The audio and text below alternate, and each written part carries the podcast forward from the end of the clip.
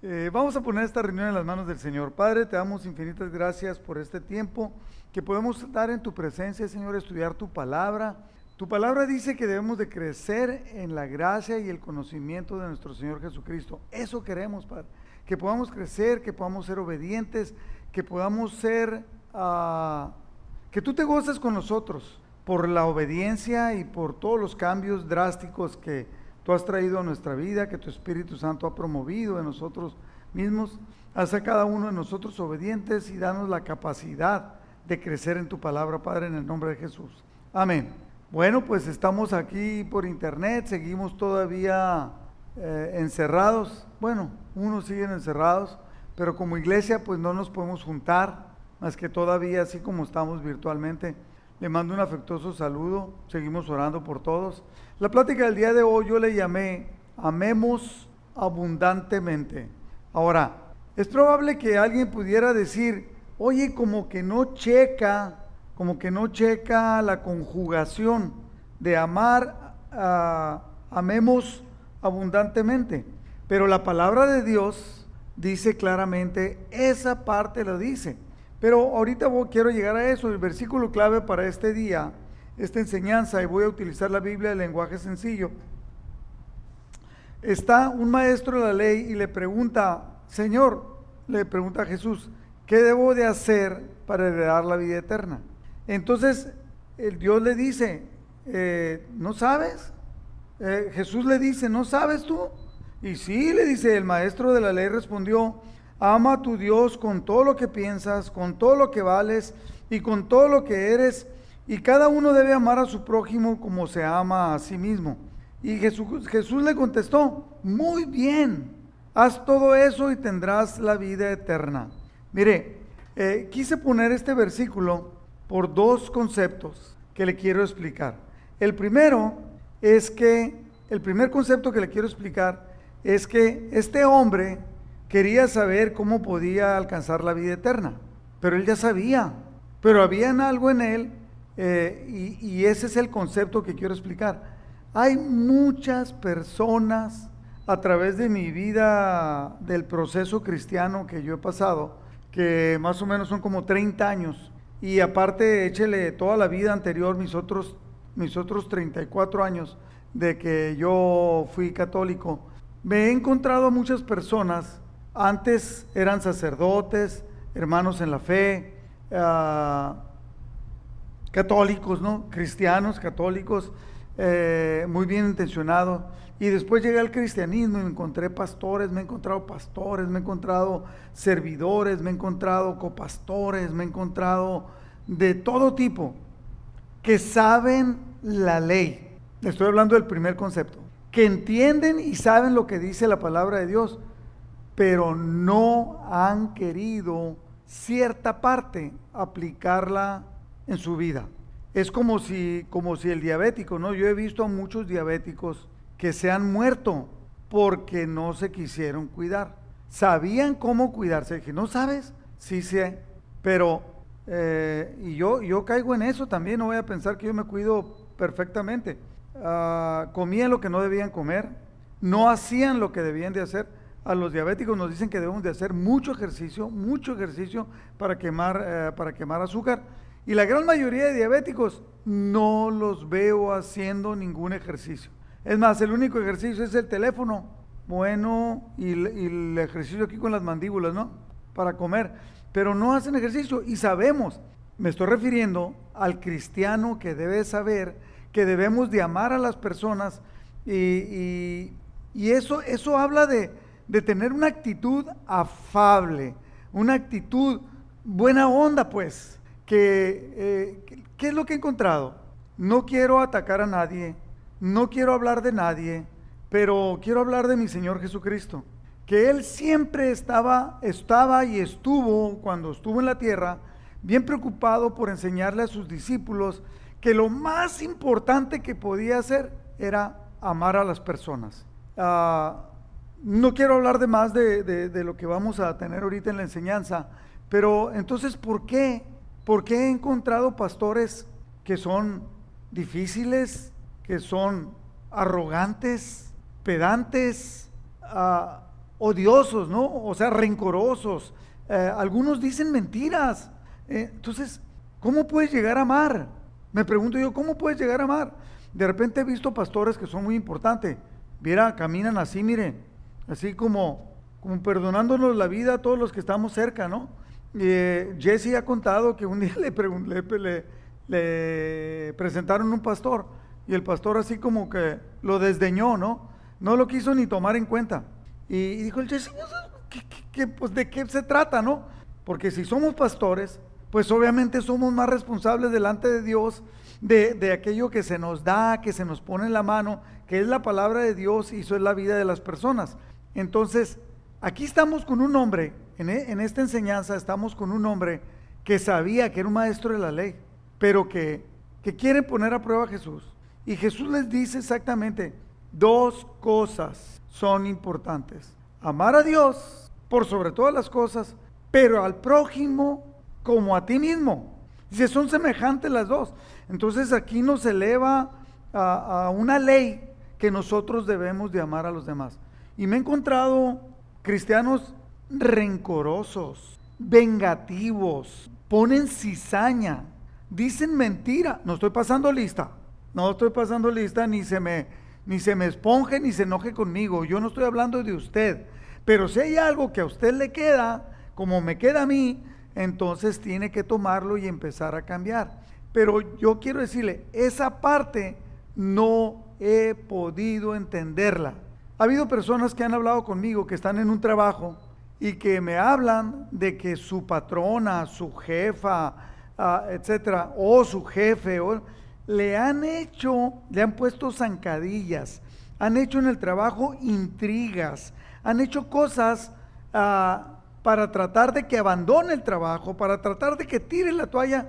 ¿De qué estamos hablando? Si somos cristianos, lo que nos define es que somos seguidores de Cristo y Cristo dijo que debíamos de amar. Eh, entonces, es bien importante. Un día me dijo alguien, ah, no voy a decir nombre, pero me dijo, yo he estado en varias iglesias a través de muchos años de cristiano. Tiene más años de cristiano que yo. Y dijo, he estado en diferentes iglesias y en unas, ah, en unas iglesias la mayor importancia es que te vaya bien en la vida, la prosperidad. Y mucha enseñanza acerca de la prosperidad. En otro ah, es una enseñanza de, eh, que va enfocada en, por decir algo, en hacer obras de caridad, en darle de comer a los pobres, en darle, en eso está basado. dice, eh, le dije, ¿y nosotros? Dijo, yo lo que he encontrado aquí con usted, pastor, es que usted tiene siempre un énfasis en, buscar, en tratar, en que las personas entiendan el llamado de Jesús en amar, pero que sea expresado verdaderamente, que sea expresado con las verdaderas actitudes de nosotros. Y, me voy a, me, voy a, meter al, al, estudio porque si no, no voy a terminar, ¿no? Jesús, cuando le preguntan a Jesús, eh, ¿cuál es el mandamiento, el gran mandamiento en la ley? Mateo 22, 36. Jesús le dice, amarás al Señor tu Dios con todo tu corazón y con toda tu alma y con toda tu mente. Este es el primero y grande mandamiento.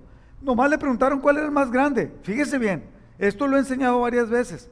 Le preguntaron cuál era el más grande. y el segundo es semejante. No le preguntaron por el segundo. Entonces, ¿por qué Jesús habla y dice, el primero es esto? Pero el segundo, quiere dar el segundo, ¿por qué? Pues dice, porque el segundo es, va junto con el primero. No puedes hacer el primero si no haces el segundo. ¿sí? Ah, tú puedes hacer, eh, Fernando, una, una limonada sin limones. No se puede, ¿verdad? Una naranjada sin naranja. No se puede. Entonces, como tampoco la puede hacer una limonada con puros limones sin, agua, tendría que hacer agua y limón y hacer la limonada. Ya el azúcar, lo que usted quiera, o miel o lo que sea. Pero aquí lo que Jesús está diciendo, no puede ir solo el primer mandamiento, que es amar a Dios. No puede ser. El apóstol Juan lo dice. El apóstol Pedro lo dice. No es posible decir que amas a Dios si no amas a tu semejante. Y amar al semejante no quiere, no quiere decir que digas que lo ames, sino es hacer el amor eh, activamente, o sea, amar. El segundo es semejante, amarás a tu prójimo como a ti mismo. De estos dos mandamientos, y le dice, de estos dos mandamientos depende toda la ley y todos los profetas. Toda la ley es, vamos a hablar del Pentateuco, ¿no? Ah, Génesis, Éxodo, Número, Levítico y Deuteronomio. Pero la ley viene expresada en Éxodo, en Levítico en Deuteronomio, ¿no? Y también vienen partes que son nombradas en números. Entonces, de estos dos mandamientos depende toda la ley y todos los profetas. ¿Se acuerda usted de la parábola del, samaritano? Que alguien ahí haga de cuenta un, un teólogo, ¿no? Como puede haber tantos ahora en la, actualidad de una congregación, que de repente dice, bueno, pero ¿quién es el prójimo, no? Amarás a tu prójimo como queriendo justificarse, ¿no? Como que me zafo. ¿Quién es el prójimo? Y Jesús es cuando cuenta la parábola del samaritano, para decir que hay que amar a los demás, ¿sí? Que hay que amar a los demás. ¿Quién es mi prójimo? Entonces, ah, dice, dice la palabra de Dios en 1 Tesalonicenses capítulo 4, versículo 9, dice, pero acerca, le dice Pablo a los tesalonicenses, acerca del amor fraternal, el amor que se tienen que tener entre hermanos, Ustedes no tienen necesidad de que les escriba, porque ustedes mismos habéis aprendido de Dios que os améis unos a otros. Entonces, ¿qué es lo que estoy hablando? Que hay muchas personas que no han aprendido a amar, viven en la congregación, sirven a Dios en ministerios y no han aprendido a amar. Tienen rencor, tienen coraje, se meten en conflictos. Yo no digo que la vida cristiana sea muy fácil, que no va a haber conflictos, va a haber conflictos. Pero la actitud correcta es arreglar el conflicto. Lo he dicho muchas veces de esta manera, ¿no? Fernando, ¿qué pasa si tu carro empieza a tener una falla? Lo arreglas. No lo, no lo tiras, ¿verdad? No lo agarras a patadas y ¿para qué tuviste la falla y todo? Pero qué curioso que entre cristianos así pasa a veces. A veces hay que agarrar a patadas al que se equivocó o al que creas que está mal. O sea, no lo puedo entender. Entonces la palabra de Dios nos exhorta, soportaos, apoyaos, levantaos, eh, eh, eh, perdónalo. Entonces, entonces, ¿por qué el cristiano no puede entender eso? ¿Por qué se quiere meter en conflicto? ¿Por qué? Mire, se juntan varios de varias denominaciones o de varias iglesias y parece una lucha a ver quién tiene la mejor iglesia, a ver quién tiene el mejor pastor, cuando deberíamos de gozarnos amándonos, no sintiendo envidia, no sintiendo superioridad. No lo puedo entender. No lo he podido entender. Si usted lo entiende, eh, eh, me habla en la semana para platicar. Se amen unos a otros.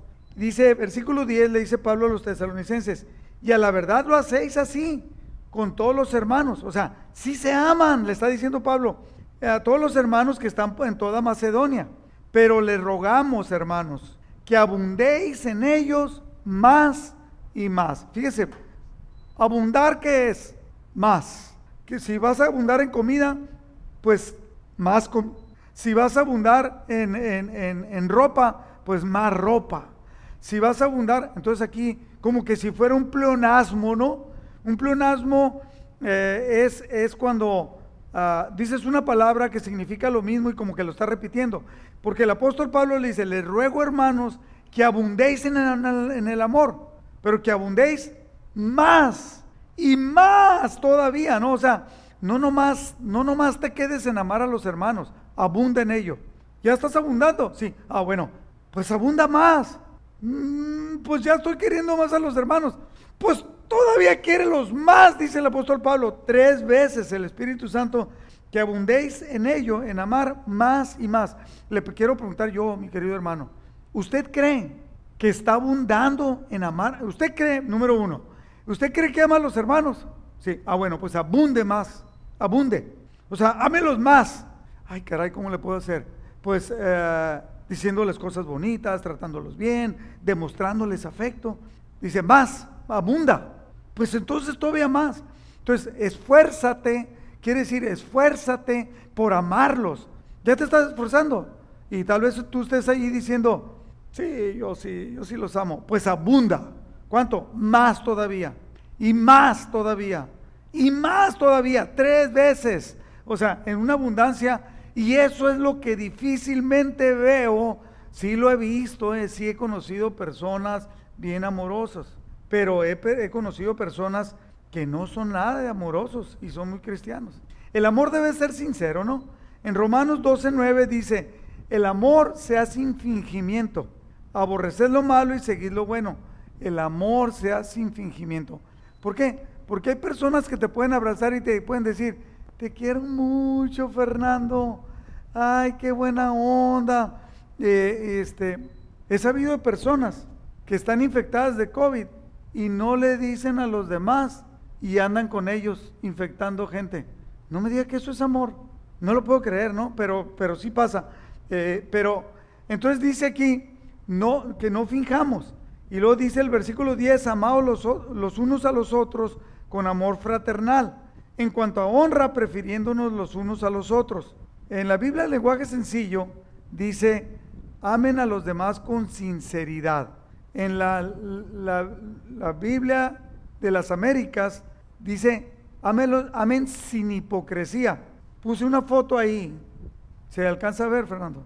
Es una foto donde está una muchacha con cara triste, pero más sin embargo tiene una máscara que es en la mano, en la, eh, eh, que se, se, la está quitando, ¿no? Y pero la, la máscara está risueña y agradable, pero ella no, ella está triste. Y hay personas, o sea, el amor sea sin fingimiento y sea sin hipocresía. La palabra de Dios es muy clara. Uh, eh, lo dice, ámense en el versículo 10, eh, en la Biblia el lenguaje sencillo, ámense unos a otros como hermanos y respétense siempre. O sea, el respeto es muy importante, ¿sí? Pero el amor es el más importante. Es una característica, el amar es una característica de Dios. Fíjese, en 1 Juan capítulo 4, versículo 7 dice, queridos amigos, sigamos amándonos unos a otros, porque el amor viene de Dios. Todo el que ama es un hijo de Dios y conoce a Dios. Es una característica. Entonces, cuando nosotros amamos, es como que si nos estuviéramos pareciendo a Dios. Sigamos amándonos, porque el amor viene de Dios.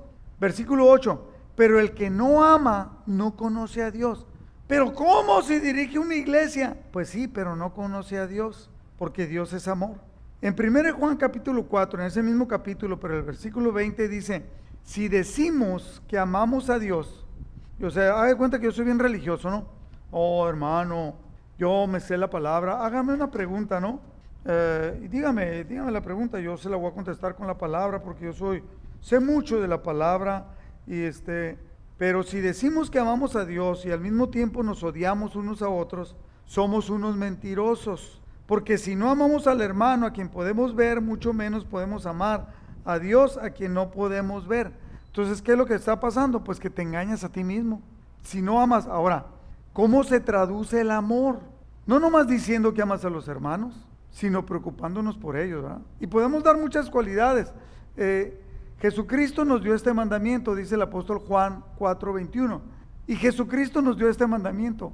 Amen a Dios y ámense unos a otros. Es un mandamiento. ¿Eso quiere decir que no va a haber disciplina en la iglesia? No, sí va a haber disciplina.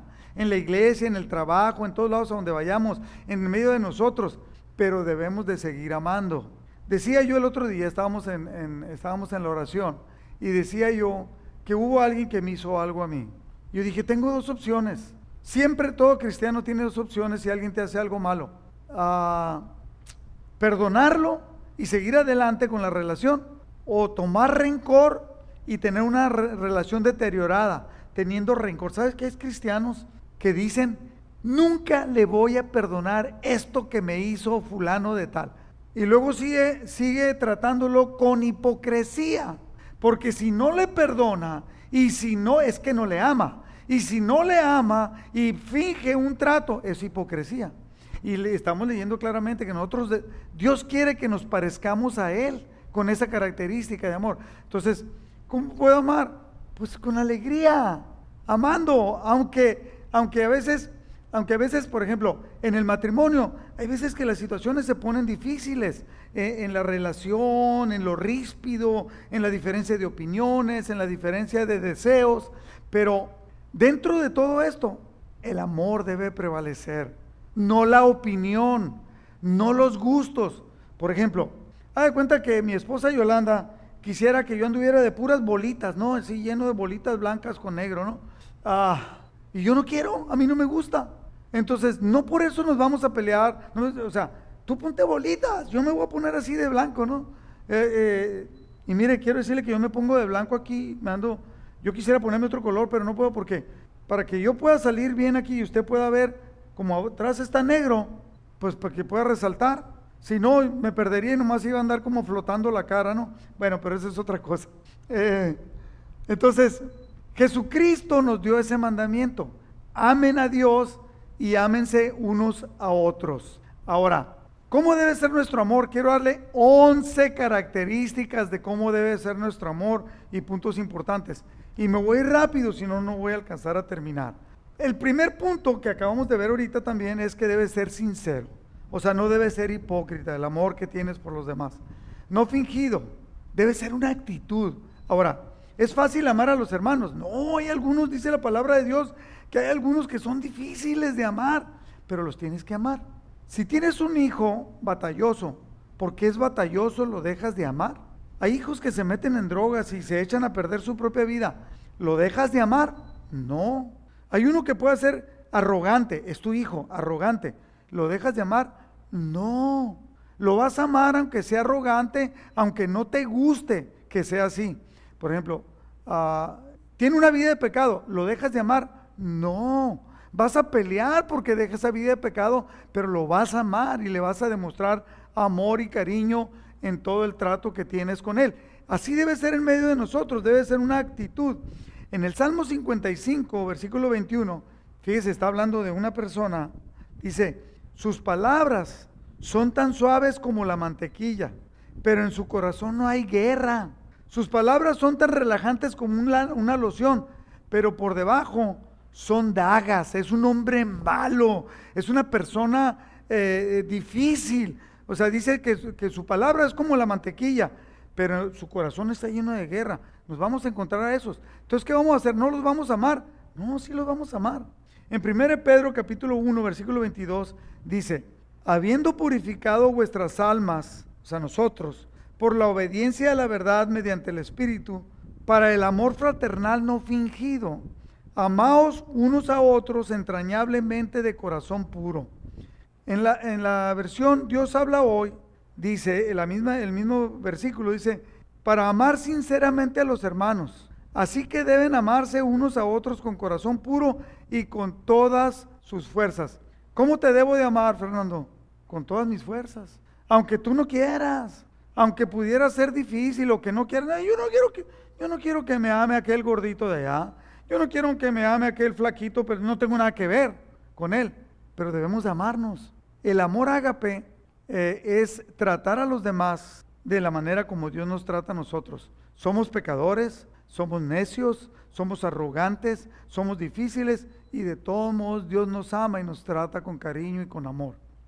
Segundo punto, el amor, la característica de nuestro amor, cómo debemos amar a los demás, es que debe ser un amor servicial servirle a los demás. En la nueva, en la nueva Biblia latinoamericana, eh, de las Américas, perdón, es, en Gálatas 5:13 dice, porque ustedes hermanos a libertad fueron llamados, solo que no usen la libertad como pretexto para la carne, sino sírvanse por amor los unos a los otros. Sírvanse, o sea, apóyale, levántale, que tiene una necesidad, ve y apóyalo, tiene una necesidad de apoyo, apóyale, de servicio, sírvele. En la NTV, Gálatas 6.2 dice, ayúdense a llevar los unos las cargas de los otros y obedezcan de esa manera la ley de Cristo. Ser servicial y ser, ser de apoyo. En la NTV, Juan 13.14 dice, y dado que yo, su Señor y Maestro, que está hablando Jesús, les he lavado los pies a ustedes, ustedes deben lavarse los pies unos a otros, deben de servirle.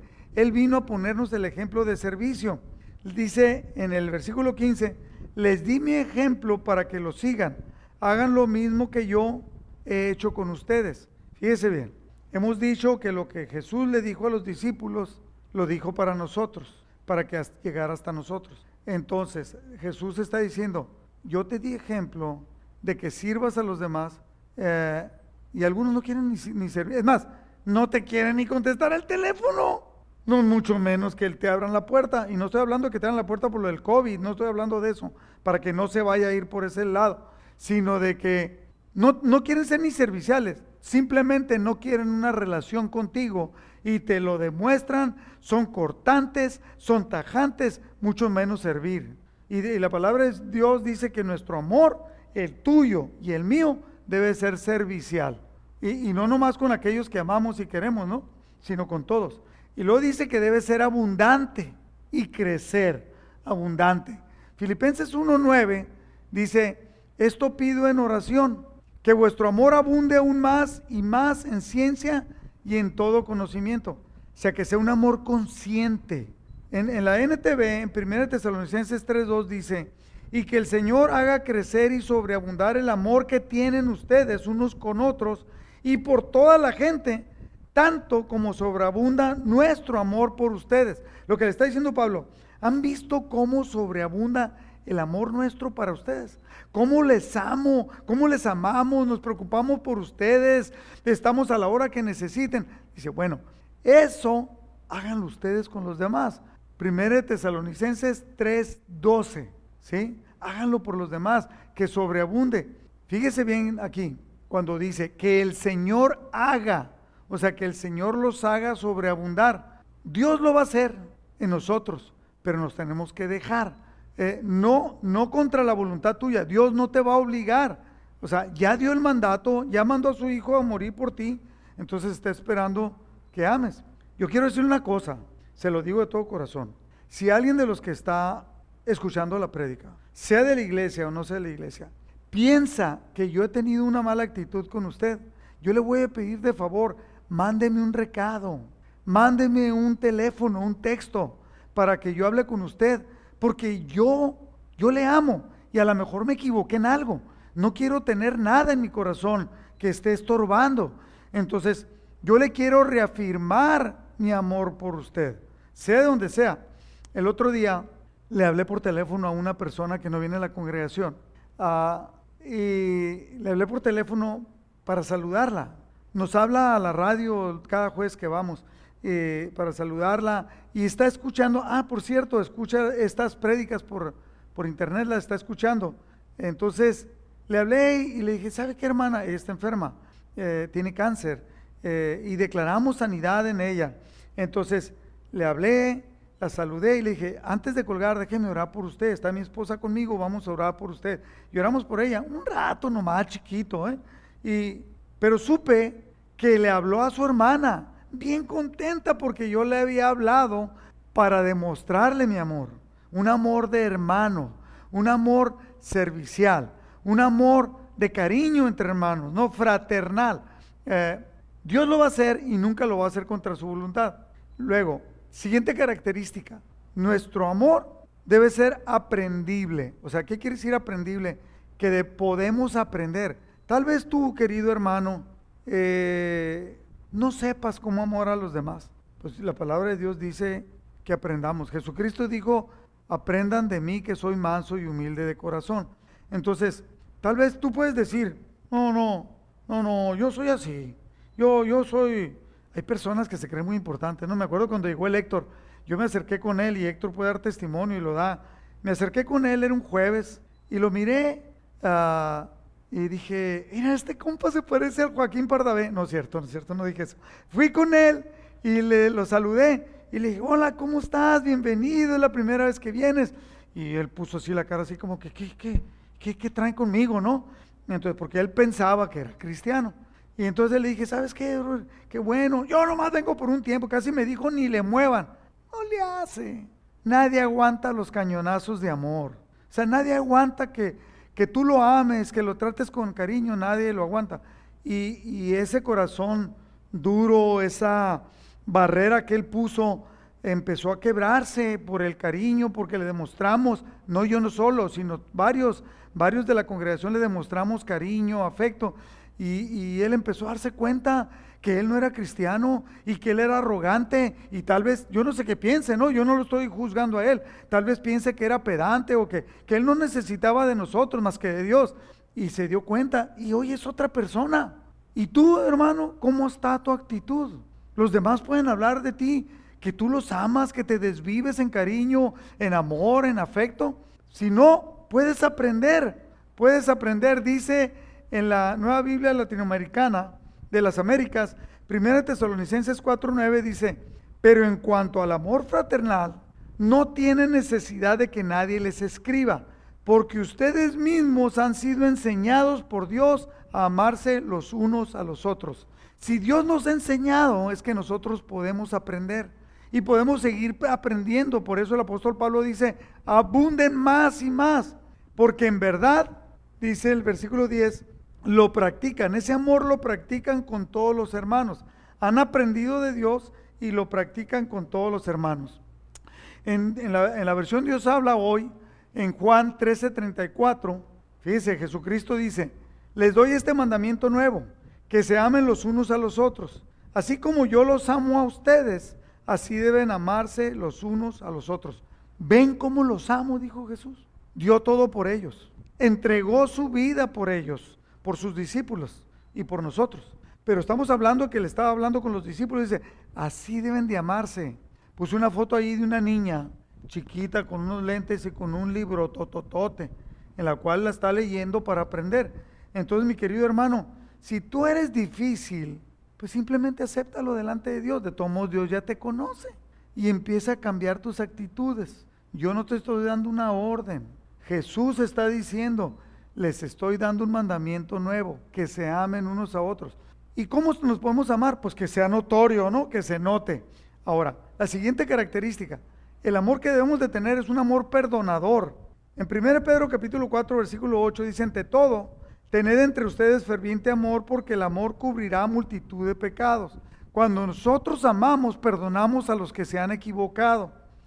En Proverbios 10, 12 dice, el odio despierta rencillas, pero el amor cubrirá las faltas, todas las faltas. Entonces eso quiere decir que si tú, hermano mío, te equivocas, no quiere decir que no necesites disciplina. No te equivocaste, te voy a perdonar.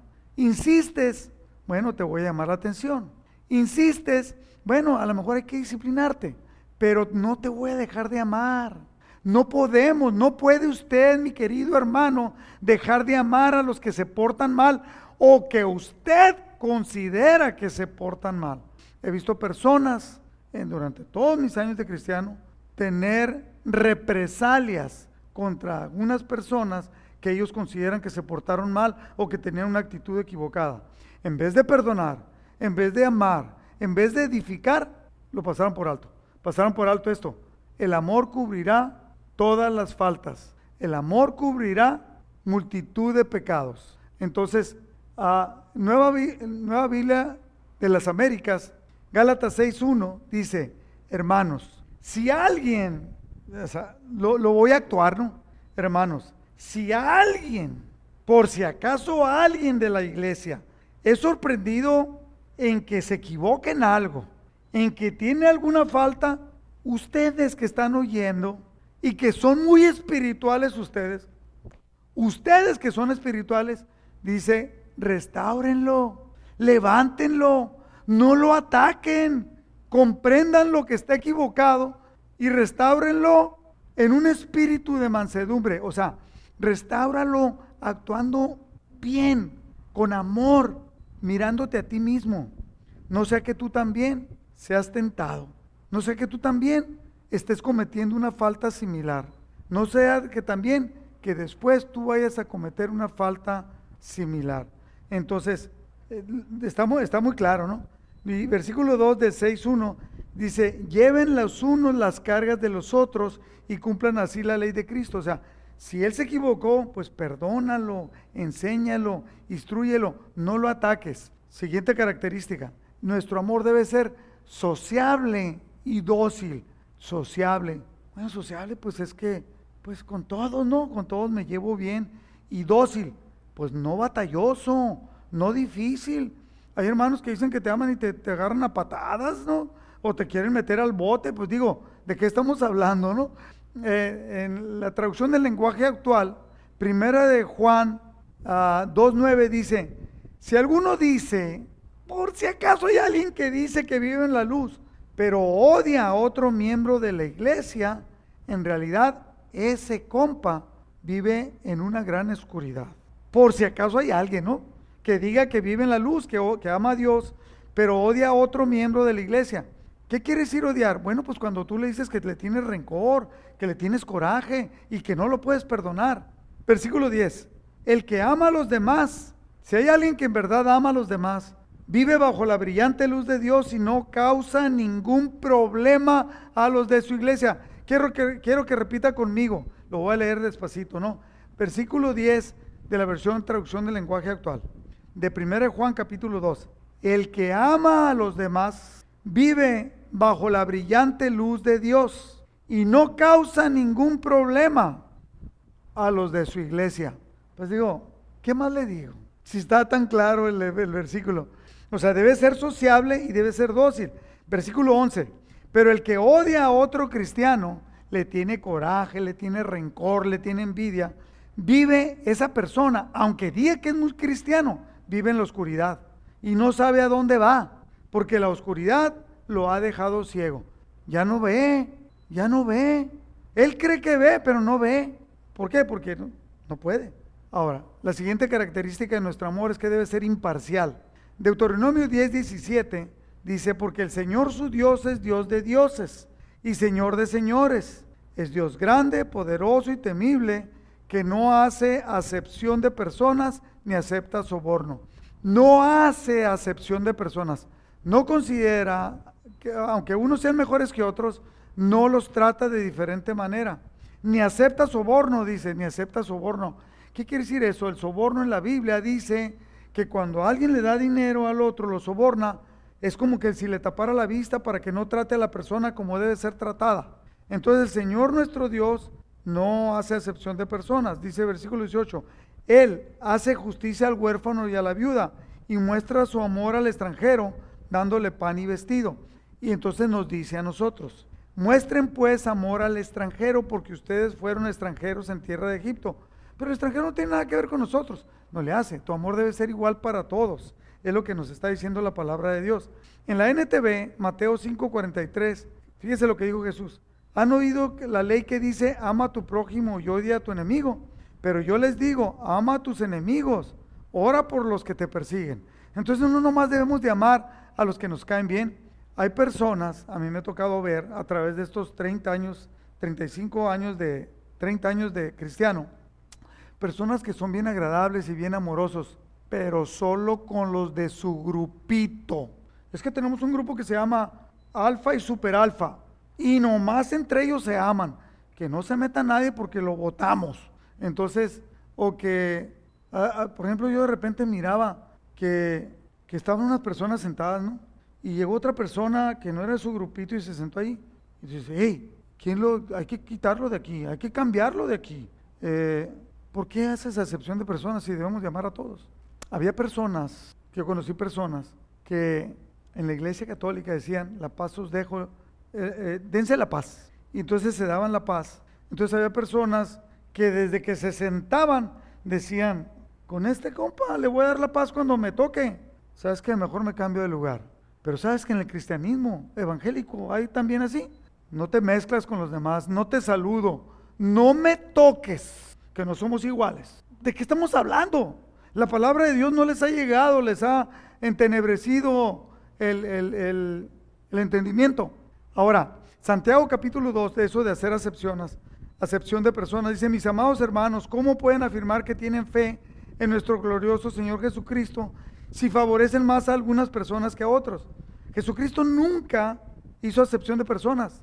Nuestro Padre Celestial tampoco. Puse dos fotos ahí. Ah, se está viendo, Fernando. Una es una caricatura donde el de amarillo le dice al de rojo, aunque traigas la, la corbata azul, tú no eres de mi color, no entras. Y en la otra foto está un hombre regañando a otro, señalándolo, haciéndolo como chiquito, no, haciéndolo chiquito cuando somos iguales delante de Dios. Hermano, aprendamos a tratar a los demás. Siguiente característica, nuestro amor no debe ser egoísta, no debe ser egoísta. Mateo 22, 39 dice, Hay un segundo mandamiento que es igualmente importante, que amar a Dios. Amarás a tu prójimo como a ti mismo. En Filipenses capítulo 2, versículo 1 dice, ¿hay algún estímulo en pertenecer a Cristo? ¿Existe algún consuelo en su amor? ¿Tenemos en conjunto alguna comunión en el Espíritu? ¿Tienen ustedes un corazón tierno y compasivo? O sea, primero les pregunta, ¿de verdad son cristianos? Entonces, versículo 2, entonces háganme verdaderamente feliz. Yo también como pastor se lo voy a decir. ¿Usted ama a Cristo? ¿Usted se deleita aquí en amistad, amistad familiar, amando a Cristo, creciendo en la palabra, sintiendo que somos una familia?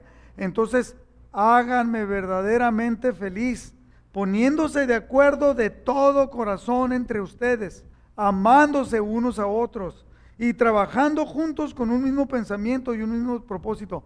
No te creas, seas tú quien seas, no te creas superior a los demás. Número 3, versículo 3, no sean egoístas. ¿Quién es egoísta? El que piensa en sí mismo, en que piensa que él es más importante. No traten de impresionar a nadie, sean humildes, es decir, considerando a los demás como mejores que ustedes. Casi casi hay personas que dicen, no, no, es que no saben, no saben quién soy yo, no saben con quién se metieron, lejos de toda realidad. Puse una foto ahí, Fernando, que se vea, ¿no? No dice, eh, no dice palabras, pero una tiene tres letras. Pero si yo te pregunto, Fernando es el que está conmigo, la primera a la izquierda, ¿de qué es? Mercedes-Benz. O sea, con la pura marca sabes. El siguiente son dos, son tres círculos. Uno grande, eh, no son círculos, son óvalos. Uno grande, otro más chico y otro vertical, que es la marca conocida de la Toyota, ¿sí? Pero no dice Toyota. Bueno, otro dice, tiene eh, ah, un círculo dividido en cuatro, dos azules y dos blancos con un círculo negro y tiene tres letras BMW. O en cuanto lo, usted lo ve, lo identifica que es un carro BMW. Eh, tú sabes lo que si, yo no sé si usted sabe lo que significa BMW.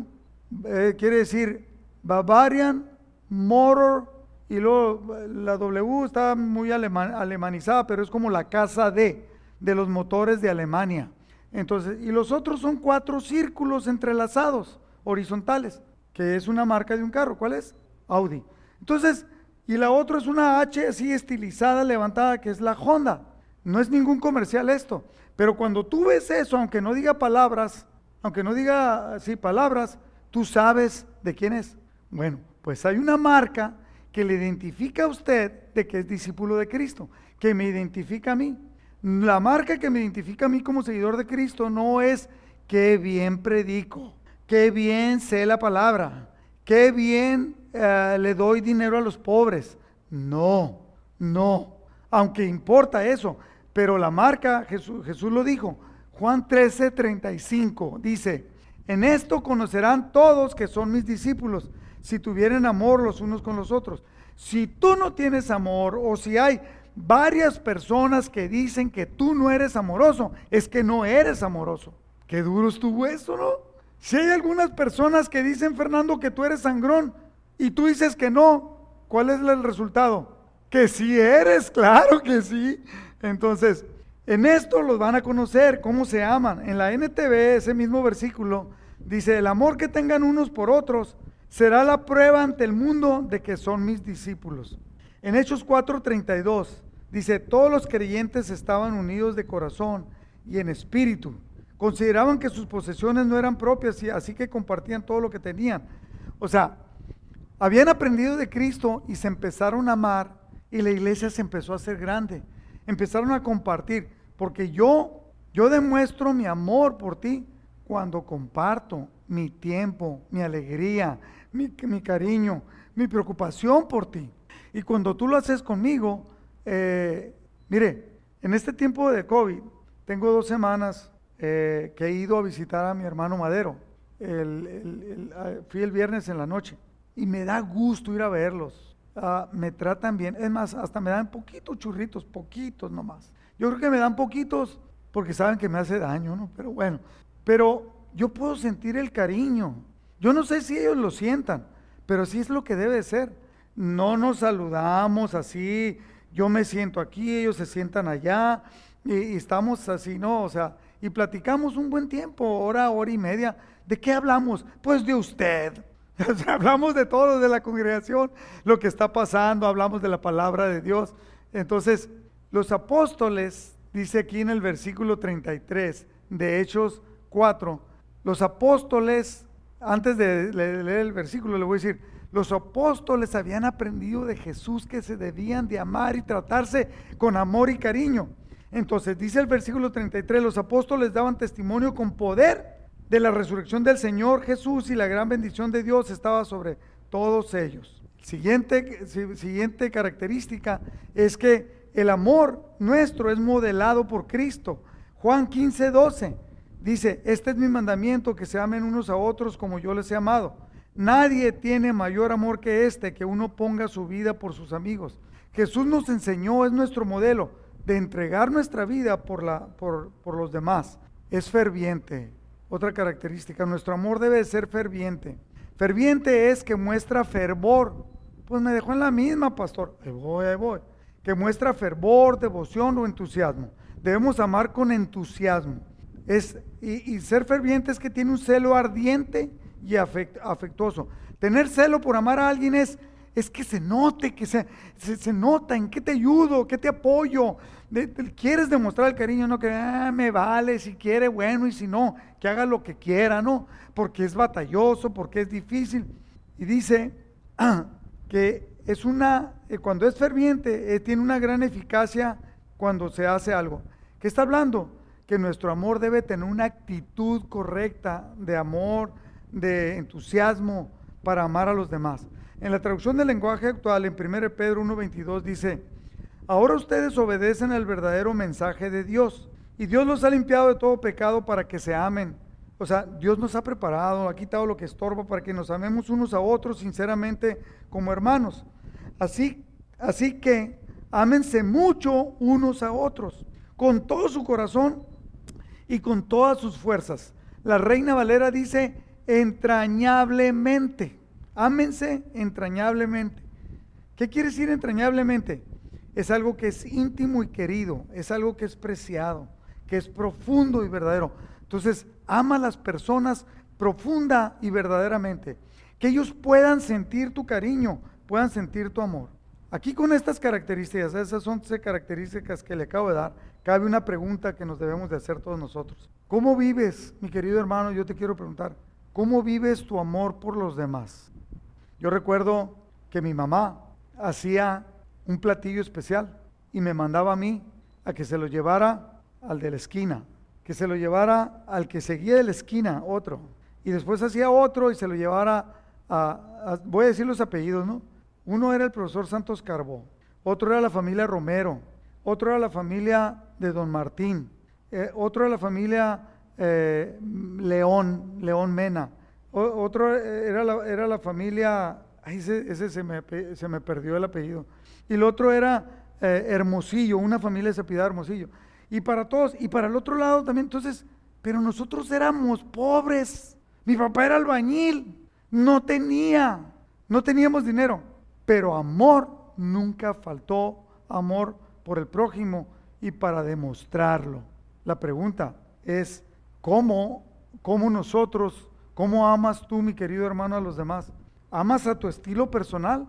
Porque muchos de ustedes o muchos de nosotros queremos amar solamente como yo quiero, a mi estilo, a mi tiempo, cuando yo quiera y como yo quiera. ¿Cómo? Pues lo saludo así nomás, porque eso se merece. Y al otro que entra, a ese lo voy a abrazar, lo voy a besar, porque huele bonito, porque me da ofrenda, o amas a tu estilo.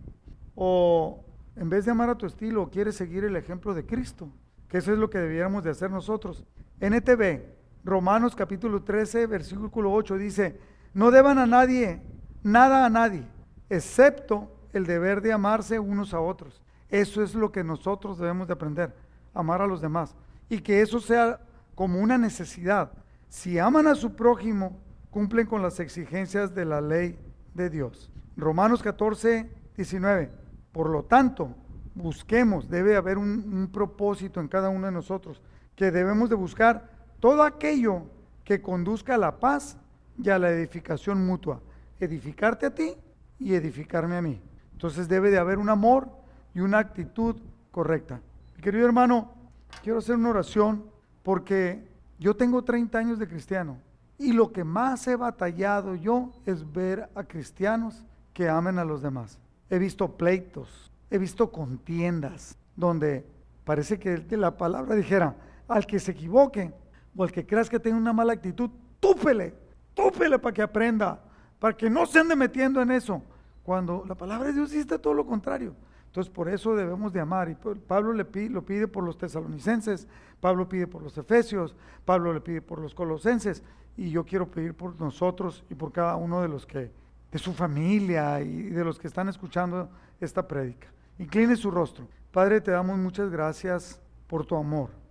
Ese amor con que nos has tratado desde que te conocimos, aún antes podíamos sentir tu amor, Señor, y, que enséñanos, Padre, perdona todas nuestras debilidades, todas nuestras inconsistencias, toda, toda nuestra ignorancia o toda esa carga de, interés personal o de, o de, situaciones de, nuestro corazón desviadas, donde, donde no podemos sentir afecto, y no le damos afecto a los demás. Que cada uno de nosotros que estamos escuchando esto y estudiando tu palabra, podamos entender que debe haber un amor especial.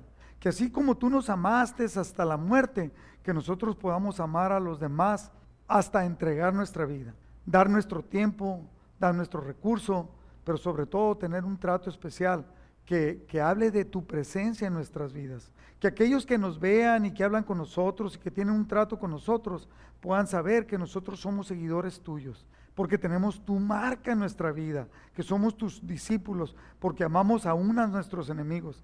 Enséñanos a ser condescendientes con las personas que son difíciles para amarlos. Enséñanos a demostrar a cada uno de nosotros, a demostrar un amor, no tan solo a nuestra esposa y a nuestros hijos y a aquellos amigos de la congregación, no, sino a todos aquellos, aún a los difíciles.